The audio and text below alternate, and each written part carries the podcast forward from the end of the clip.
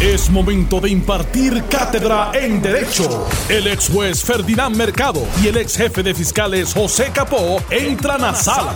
Todos de pie, porque a continuación arranca el podcast de Ante la Justicia.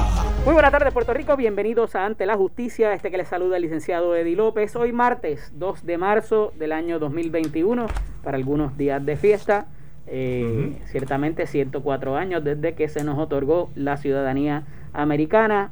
Ahí les dejo a las dos escuelas de pensamiento si se nos impuso o nos beneficiamos con ella. Como de costumbre, me acompaña el ex jefe de fiscales José Capó y el ex juez Ferdinand Mercado. Buenas tardes, compañeros. Muy buenas tardes, saludos distinguidos amigos. Saludos Eddie, Ferdinand, Luis Enrique y a los amigos que nos escuchan. Tengan todos muy buenas tardes. Mira, eh, se nos quedó un tema de ayer, pero me parece que es eh, justo y meritorio el que entremos de lleno a la información que trasciende a través de aquí de Noti1 y del programa Jugando Pelota Dura en Tele 11 de nuestro compañero Ferdinand Pérez acerca de las finanzas de la campaña del gobernador Roselló Nevares y la alegada tangencia que pudiera haber con eventos cercanos a la salida del gobernador Roselló Nevares de la gobernación en el verano del 2019. Y aquí hay que hacer un ejercicio con lo que ya se tiene, con los informes oficiales.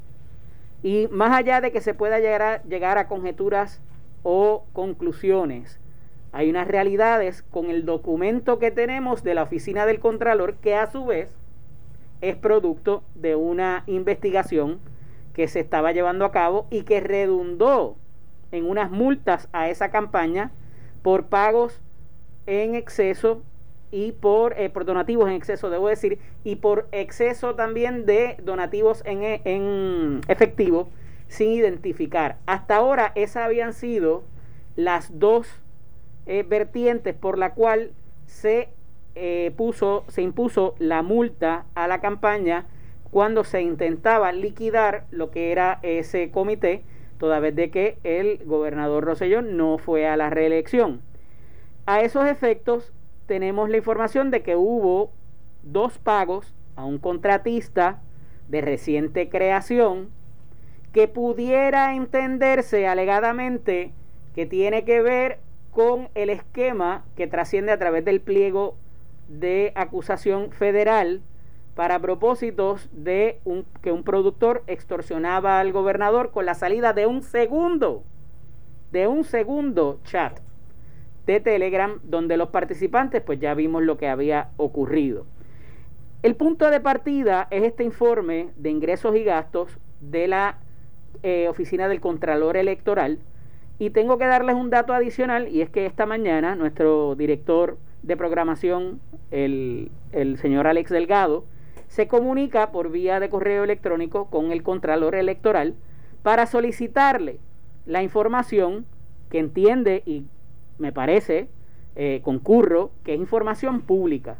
Y esto es el contrato de la campaña con este contratista, eh, las facturas y la información pertinente a los servicios que se estaba proveyendo.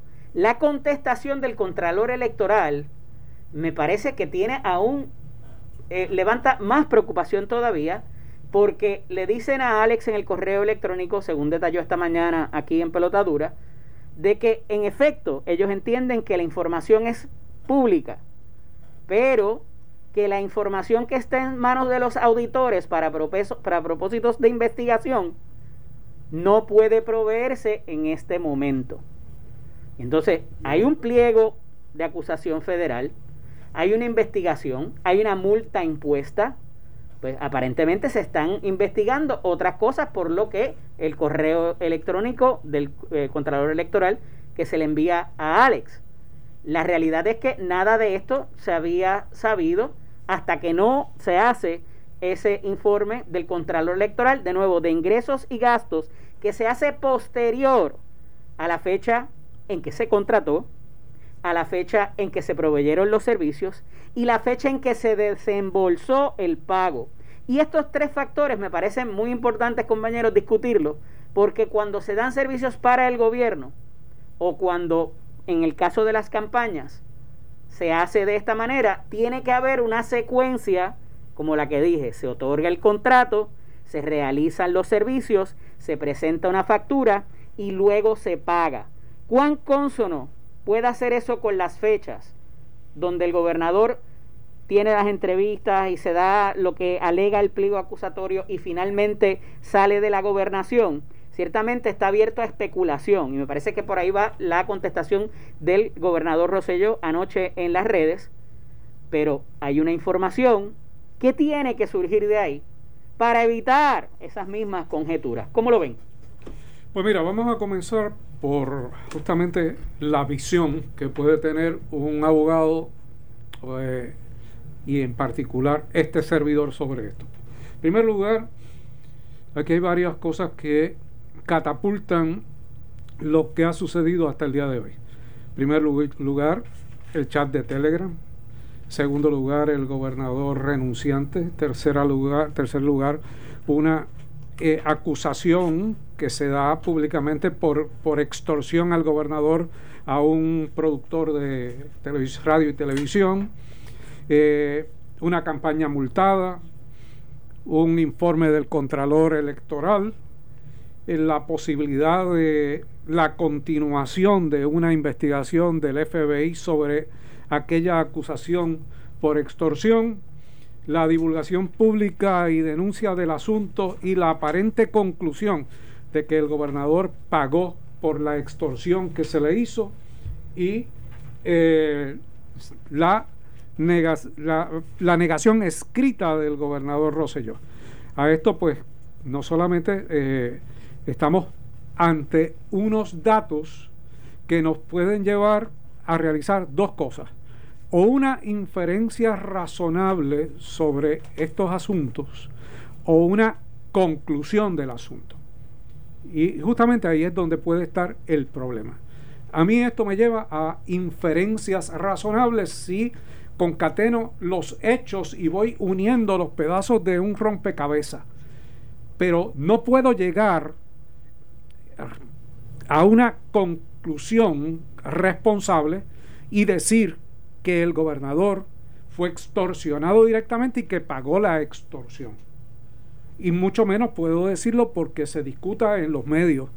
Eh, yo creo que aquí de lo que estamos hablando es de que sí hay una continuación de una investigación de eh, las autoridades federales y que con toda probabilidad pues se llegará a otras acusaciones eh, donde pueden estar diferentes personas vinculadas de la misma manera que se, se arrestó al primer productor de radio y televisión que decía que lo que él había solicitado era porque a él se lo habían eh, sugerido o solicitado, que es el, el caso específico, y que pueden ser sus defensas eventuales en el caso.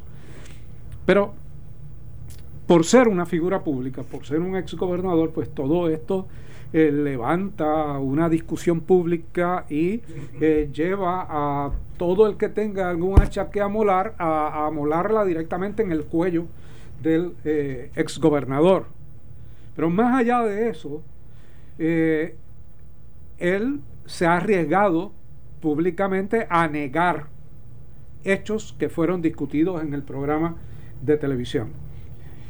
Entiendo que el programa de televisión continuará dando datos porque esto es una investigación interna que hace un medio eh, y que eh, lo hace pues obviamente para fundamentar cosas cosas como pues mire de la corporación que se creó para generar estos ingresos se dio una dirección que es en un lote vacío, aparentemente. Eso es lo que se ha indicado. Los teléfonos eh, no contestan, pero alguien tuvo que solicitar los teléfonos. Ah, aparece un nombre, ah, un nombre inscribiendo la corporación. ¿Qué vínculo tiene ese nombre con el resto de las personas y, en el caso específico con, con los que se han mencionado en la extorsión? Y me parece que hay unos datos de investigación que eh, son necesarios conocer para uno llegar a una conclusión. Para las inferencias es otra cosa. Para la inferencia pues hay una eh, coincidencias de fechas que te podrían llevar a pensar que efectivamente hubo una extorsión, hubo un pago, hubo otro pago posterior y una renuncia inmediata.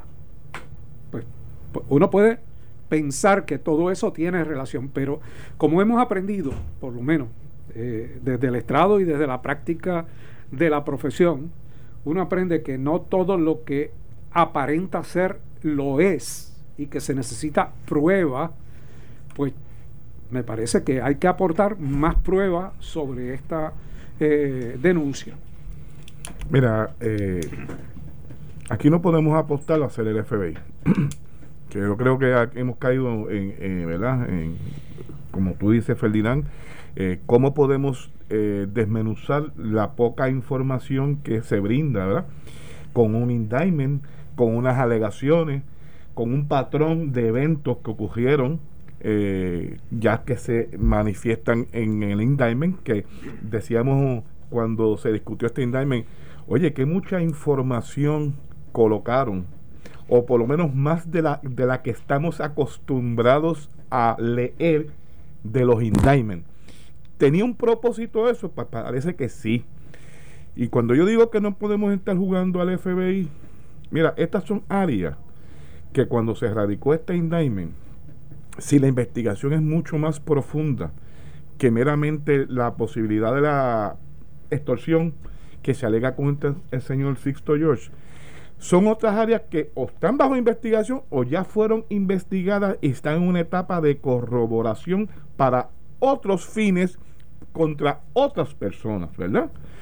Y me llama la atención el que el ex gobernador haya salido respondiendo inmediatamente a las expresiones ayer en el, eh, que se hicieron en el programa Pelotadura, que obviamente tuvieron algún documento que examinaron, extraen la, información de, un, de unos desembolsos, ¿verdad?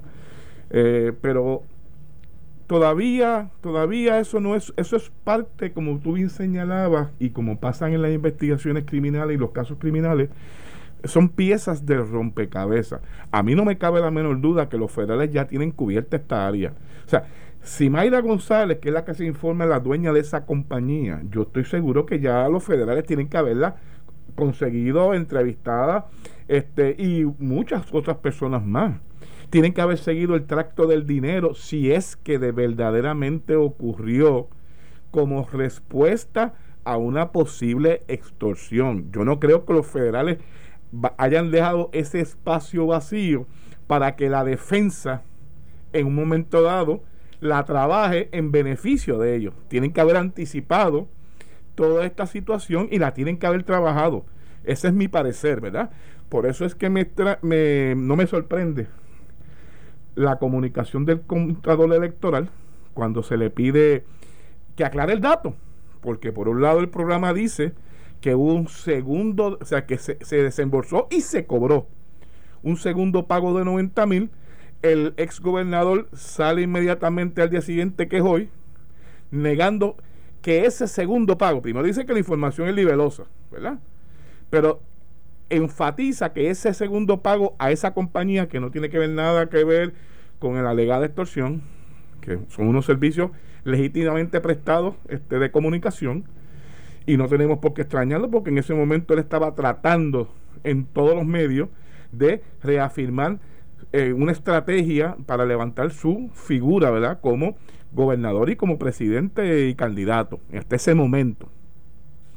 Pues no me extraña que cuando vamos entonces a la fuente de la información, si ya el Contralor Electoral había auditado esa, ese desempeño de gastos e ingresos de la campaña, inclusive había fijó una multa, por eso es que, que lo examinó todo.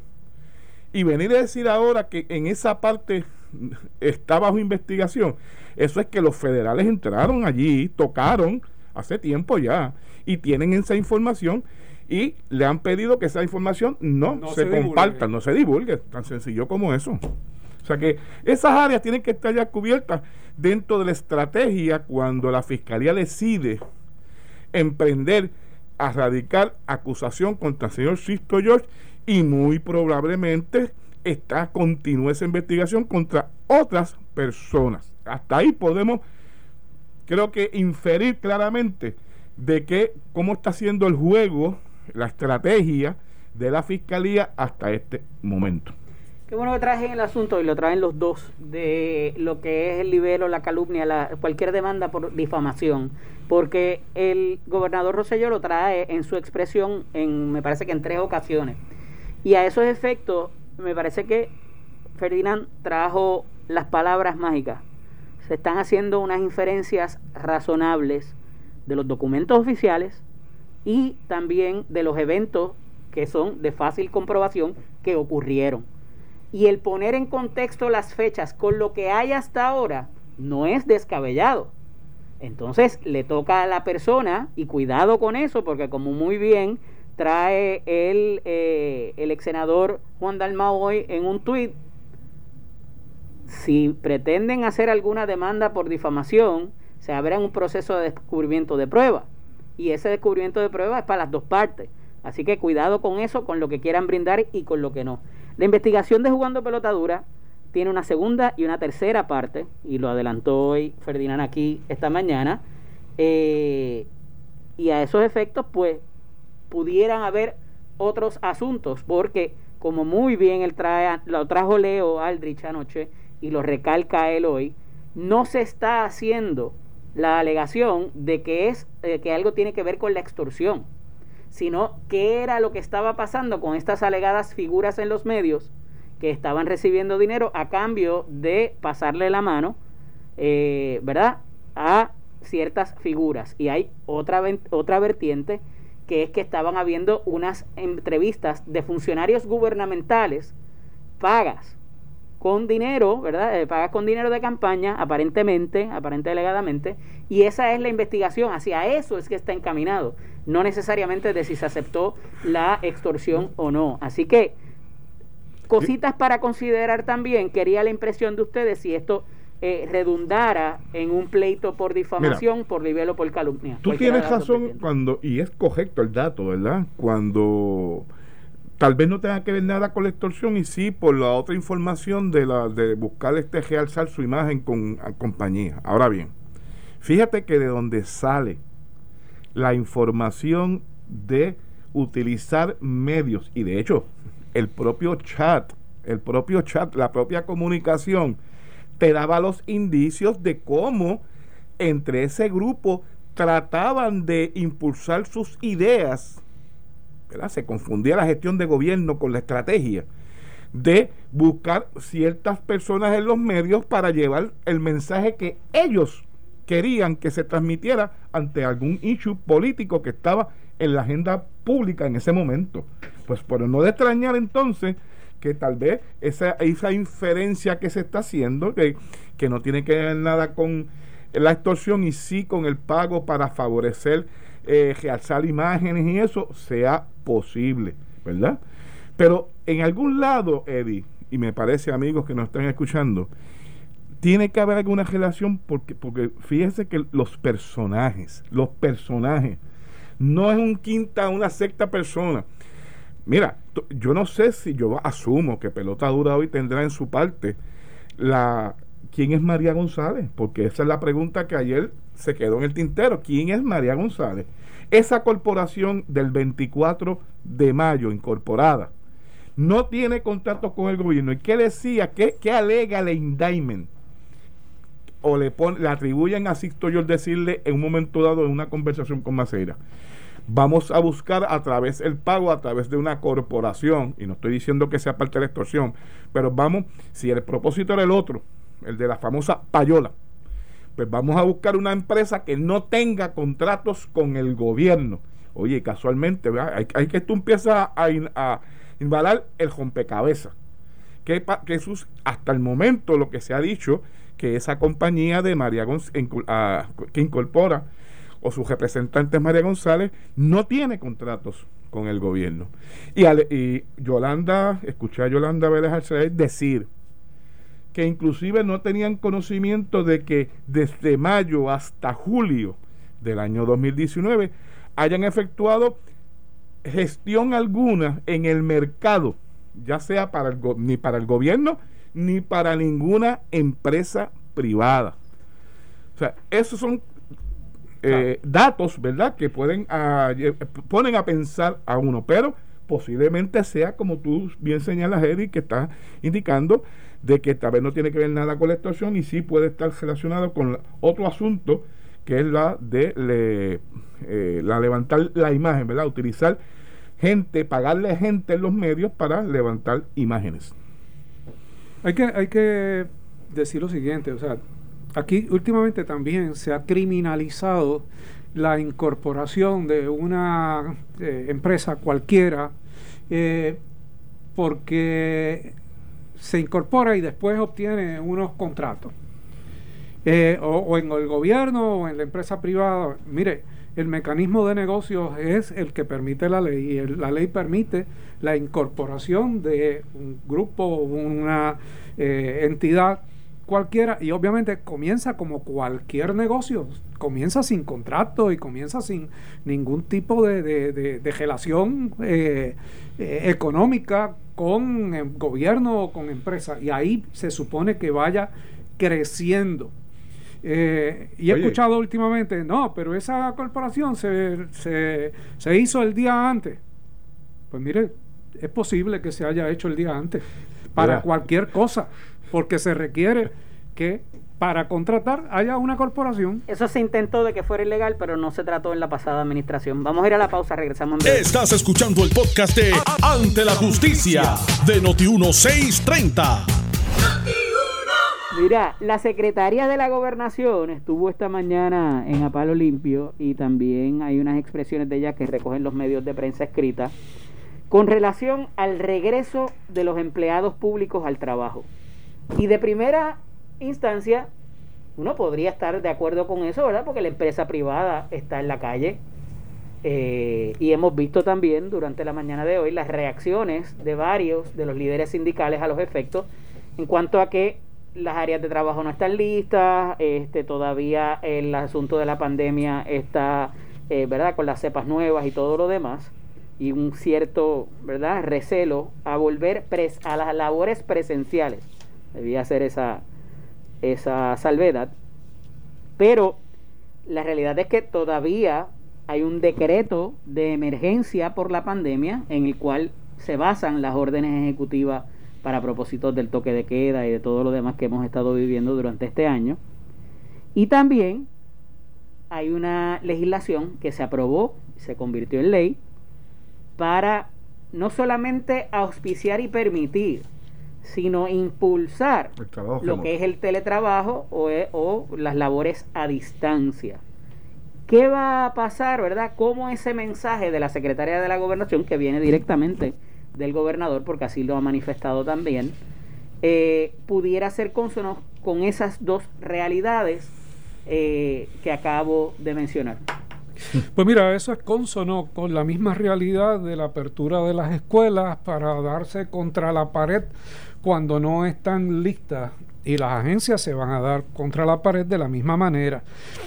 Cuando se habla de que retornen los eh, empleados públicos a sus labores de manera presencial, pues uno puede decir, caramba, pues mira, sí, se les está pagando en las casas, no todos están haciendo el trabajo que se les requiere, hay otros que sí lo están haciendo, el mecanismo de supervisión es básico tanto para una como para la otra situación. Ahora, eh, esto hay que unirlo con el requerimiento presencial de los usuarios, porque tú vas a llevar allí a las personas que van a atender a unos usuarios. Hay las garantías suficientes para la seguridad eh, salubrista de esos usuarios. Por el otro lado, se necesita que todos los empleados retornen a sus labores o hemos probado que el trabajo remoto es una realidad como lo es en los Estados Unidos. Es una realidad en Puerto Rico. O peor, que no hacen falta. O, o, o que, o, que, bueno, que no, hacen muchos... O sea, la realidad, la realidad es que muchos empleados públicos y empleados privados eh, están en sus posiciones por una eh, creación burocrática, no necesariamente porque hagan falta, sino porque la economía los necesita. Es de la misma manera que usted va, por ejemplo, a Latinoamérica y ve que está el ascensorista. Pues aquí no necesariamente usted tiene un ascensorista. Usted eh, marca con su, con su dedito. Sí, en los cuerpos legislativos hubo, pero, pero usted marca con su dedito el, el número del piso al que va y llega pero, ¿qué sucede? Hay economías que necesitan dar trabajo y crean eh, posiciones para reclutar, porque es parte de que ese ascensorista va a eh, ganarse un sustento que lo va a retornar a la economía, tiene una familia que mantener y como parte de la política pública, pues tú creas unas posiciones aunque no las necesites. Ahora estamos tratando de eliminar posiciones, de achicar eh, plantillas de, trabajo, de eliminar, de eliminar este, tanto corporaciones como agencias gubernamentales, pero eso no se hace tampoco de un día para otro. En términos reales, este llamado a la labor presencial de los eh, empleados públicos iba a ser eh, algo que íbamos a vivir tarde o temprano porque no se va a mantener esa estructura fuera de las agencias. Las agencias necesitan eh, darle a, cantidad de personas, pero como te dije, esto no está atado, no ha estado atado el llamado al requerimiento presencial de los usuarios y al servicio que se le va a dar de manera presencial. Mira, Eddie, yo creo.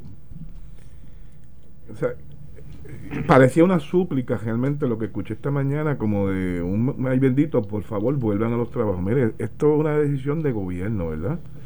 Si la política pública del gobierno se ha, eh, puesto en una dirección de reapertura. Reapertura de escuelas, reapertura, tratar de volver a retomar, ¿verdad? La, entre comillas, algún proceso normal, ¿verdad?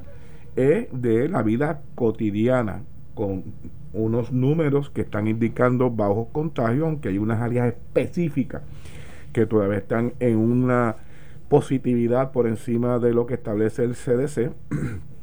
Pero entonces, me pregunto yo, Ferdinand Eddy, amigos que nos escuchan, la última noticia que acabamos de escuchar hace unos o dos días que dos positivos en el sesco de Cabo ordenaron el cierre. Pues tenemos que estar preparados entonces, el gobierno tiene que estar preparado que porque no se anunció un positivo o dos van a cerrar nuevamente la agencia. O sea, tiene que haber algún otro protocolo realmente, porque si vamos a estar abriendo para que con un positivo se cierre nuevamente, pues entonces no es efectivo, ¿verdad? Este, o sea, tiene que haber algún mecanismo que se pueda, una vez se detecta, pues se ponga en aislamiento, eh, se hagan pruebas a, los empleados eh, en contacto, pero no cejar la agencia, porque entonces no tiene sentido a lo que me refiero, ¿verdad? Está preparado el gobierno, ha diseñado un programa de esa índole para poder darle continuidad a los servicios aún ante la posibilidad de que uno o dos empleados eh, den positivos a contagio.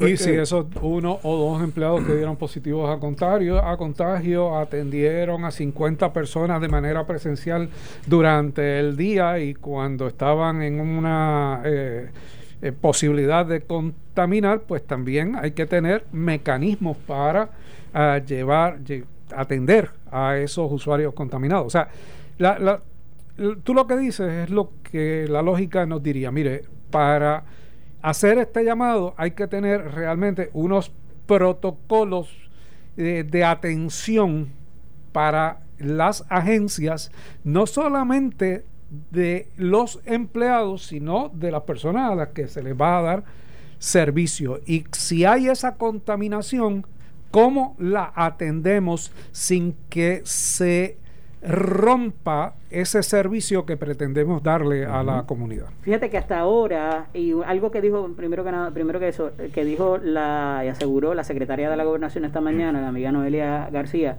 era que de los maestros que ya se ha ido identificando, eh, eh, anunciando por semanas de que regresaban, a pesar de que no iban a atender estudiantes esta semana, sino hasta la próxima, nadie ha pedido licencia para ausentarse por razón de alguna deficiencia o algún temor, ¿verdad? Eh, eso pues quizás deja a los líderes sindicales en la estocada porque a, lo, a lo mejor el maestro también quiere regresar, ¿verdad? Pero yendo un poco a lo que menciona Ferdinand del asunto de los positivos, hemos visto cómo esto ha trascendido en las cárceles y en los sescos, por decirlo menos, ¿verdad? Porque ha pasado en otras agencias, pero de ordinario, como esa es, esa es una de las de los servicios más necesarios por, por lo que ha transcurrido todo este año, cada vez que hay un positivo en un sesco, y no un positivo, sino un riesgo de contagio o por, por, por información, se cierra por dos o tres días la facilidad. Entonces, si esto es así y esta es la manera de operar, una vez abran todos esos servicios, vamos a tener, ya, ya entonces no va a ser noticia, van a ser tres y cuatro agencias eh, o regiones eh, todos los días que van a tener que ser cerradas por contagio. Con la incertidumbre que, crea, que crea de las personas que han participado allí que pueden entender que, mira, yo tengo la posibilidad de, estar contagiado, pero no lo sé, nadie se ha comunicado conmigo. ¿Qué pasó con el que se contagió? han pasado tres días y no han abierto la oficina. O sea, todo, toda esa expectativa pues crea incertidumbre. Y lo que decía eh, Capó en términos del llamado, esto no se trata de, un llamado de, vengan si quieren, es una determinación de política pública. ¿Sabes? Eso no. ¿Cómo es un llamado? Sí, sí, vengan a trabajar si quieren, los necesitamos. No, no, no, mire, todos los empleados públicos tienen que reportarse a sus trabajos a tal, tal día a tal hora. O sea, se acabó ya lo que eh, era la determinación de emergencia de que iban a estar cerradas las agencias de gobierno. Pero a lo mejor llaman a la Secretaría de Educación para que expliquen cuál va a ser el protocolo en la agencia. Mm, bueno, alguien la, bueno, no la de educación, pero el de salud sí tiene que determinar ah, no, definitivo. cuál es el protocolo en la agencia. La gobernación, por ser la, que coordina con las agencias de, de todas las agencias, ¿verdad? Las andamiajes este pues sí, obviamente tienen que establecer no, una Puerto Rico USA, tienes Sarah, tienes un montón de otras, de otras, ciertamente otra gente. Mira, un tema que se nos quedó ayer y que es importante por lo que está pasando en la capital federal en estos días es el anuncio de que el Tribunal Supremo de los Estados Unidos va a revisar el famoso caso del de SSI, del Seguro Social eh, suplementario. suplementario. Gracias. Eh, para propósitos de lo que había sido el caso de Baello, eh, ¿verdad? Que es esta persona que recibía el beneficio, lo estaba recibiendo, se mudó a Puerto Rico, no lo notificó y, ¿verdad? Eh, siguió recibiéndolo y a esos efectos es la administración del Seguro Social que le requiere que devuelva lo percibido. A esos efectos el caso llegó hasta el Tribunal eh, de Circuito de Apelaciones y eh, pues hubo una determinación en cuanto a que no se debía percibir ese beneficio para los residentes en Puerto Rico. Evidentemente esto se ha tornado en un balón político también. Está presentándose eh, entre hoy y mañana el acta, la famosa acta de admisión que está siendo presentado por la comisionada residente González Colón y por el congresista Darren Soto. Hay otros senadores y, congresistas que aparentemente se han unido al reclamo también. Está el gobernador en la capital federal, está la comisionada, obviamente, está eh, el, nuestro compañero Carmelo Ríos y un contingente del sector estadista ahora mismo para esos propósitos.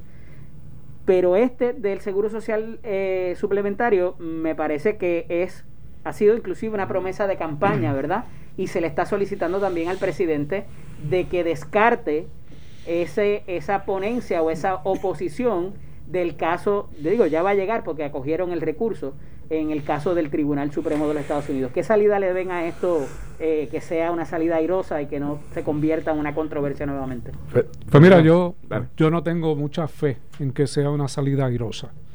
Eh, sí adjudico que es probablemente de las primeras acciones donde el presidente Biden no cumple eh, las expectativas que se tenía de retirar el caso. Si él lo hubiese retirado, pues eh, todos los puertorriqueños pues recibirían el seguro social suplementario.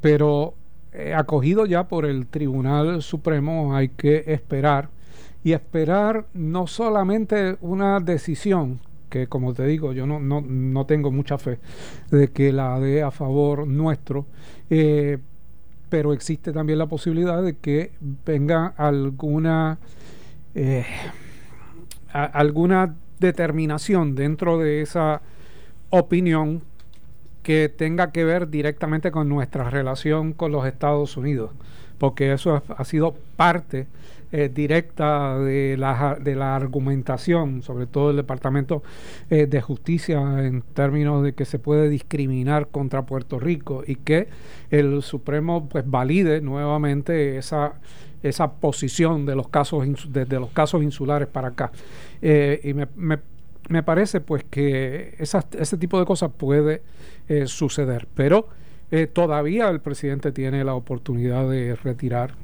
y que su, la posición del gobierno y que el caso no continúe, aun cuando el Tribunal Supremo puede decir, mire, usted lo retira, pero nosotros queremos continuar. Queremos expresarnos. Queremos expresarnos sobre eso. Entonces, pues, aun cuando lo retire, no, no me resuelve el problema ni me, ni me, lo adjudica a favor de Puerto Alejandro García Padilla habló hasta de Plessy versus Ferguson, ¿verdad? Porque fue, y de los casos insulares y de todo lo demás, que ese es el, el reducto que nos queda de esas, de esas políticas, ¿no?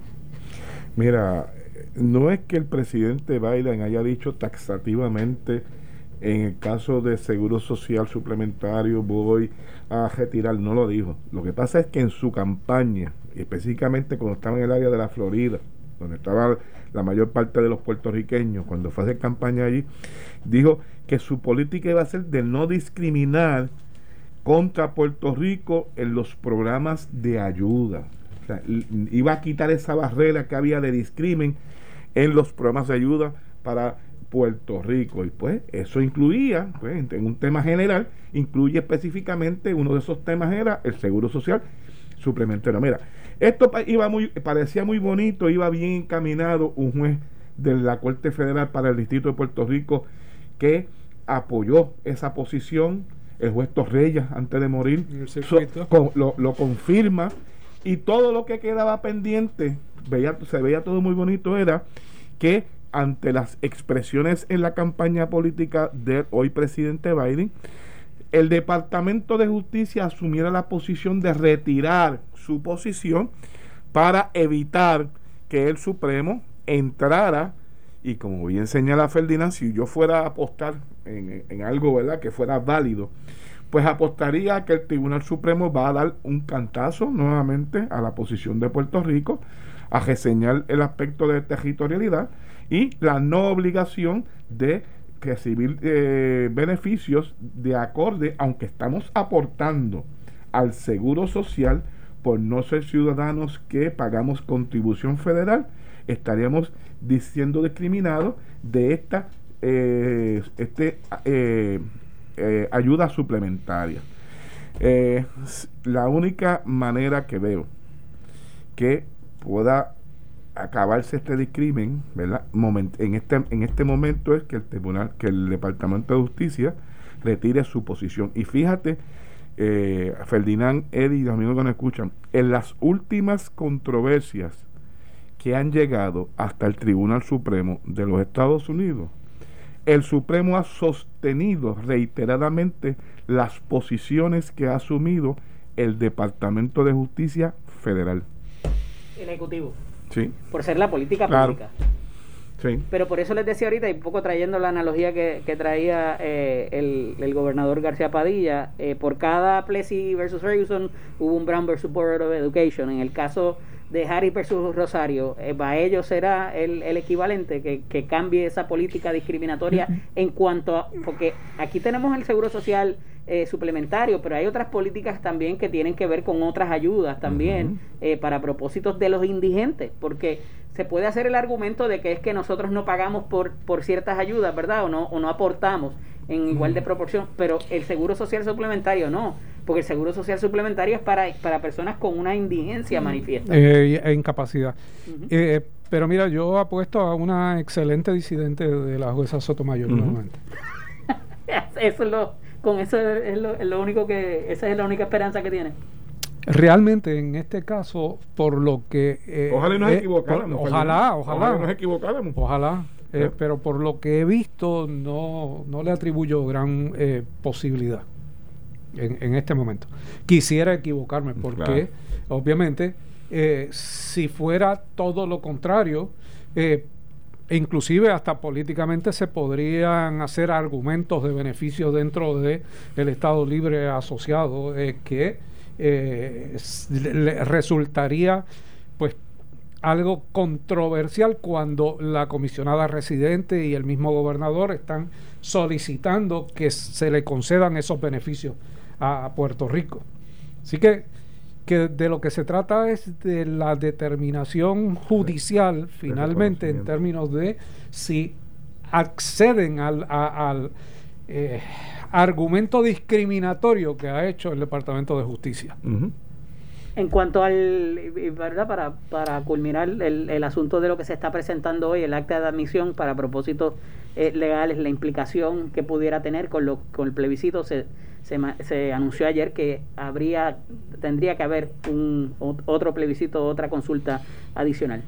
Bueno, mira, pueden, pueden haber cantidad de consultas mientras no sea vinculante los plebiscitos que se den en Puerto Rico, pues será una expresión más del pueblo de, pues, del pueblo de Puerto Rico. Eh, de acuerdo a la legislación, pues el Congreso tiene un año para expresarse y si dentro de este año aprueba que se van a viabilizar uno o dos plebiscitos, porque podrían ser dos, de acuerdo a uno de los informes eh, presidenciales anteriores, pues, pues hay que cumplir con esa, con esa legislación. Pero como te digo, siempre y cuando sea vinculante. Y para hasta ahora, para que sea vinculante, tiene que incluir todas las fórmulas, porque lo que se ha hecho aquí eh, fue el, referéndum del sí y el no, sin el aval del Departamento de Justicia de los Estados Unidos ni de la legislación previa. Así que requeriría pues que se incluya, por ejemplo, un primer plebiscito donde estén las, las fórmulas usuales y uno donde estén las últimas dos o las primeras dos que, salgan en el primer plebiscito y que entonces sea vinculante ese segundo eh, plebiscito.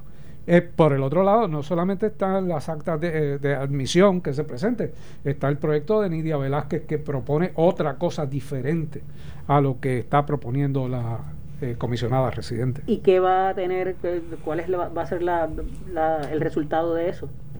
De encontrarse esos dos proyectos yo, yo, pues- yo debo pensar que la fuerza de Nidia Velázquez en el Congreso debe ser mucho más fuerte que la facción que está, llevando este, esta, esta nueva propuesta eh, que se impulsa hoy por el señor gobernador y la comisionada residente y otros congresistas. Me parece que al final de cuentas la deposición de Velázquez eh, tendrá fuerza por él porque es una, una congresista de muchos años con mucho respeto entre sus compañeros eh, y eh, me parece que está tratando de cubrir todas las áreas de vinculación dentro del tema del Estado. Esto fue el podcast de Noti1630. Ante la justicia. El único programa en la radio con un Dream Team de expertos en derecho. Dale play a tu podcast favorito a través de Apple Podcasts, Spotify, Google Podcasts, Stitcher y notiuno.com.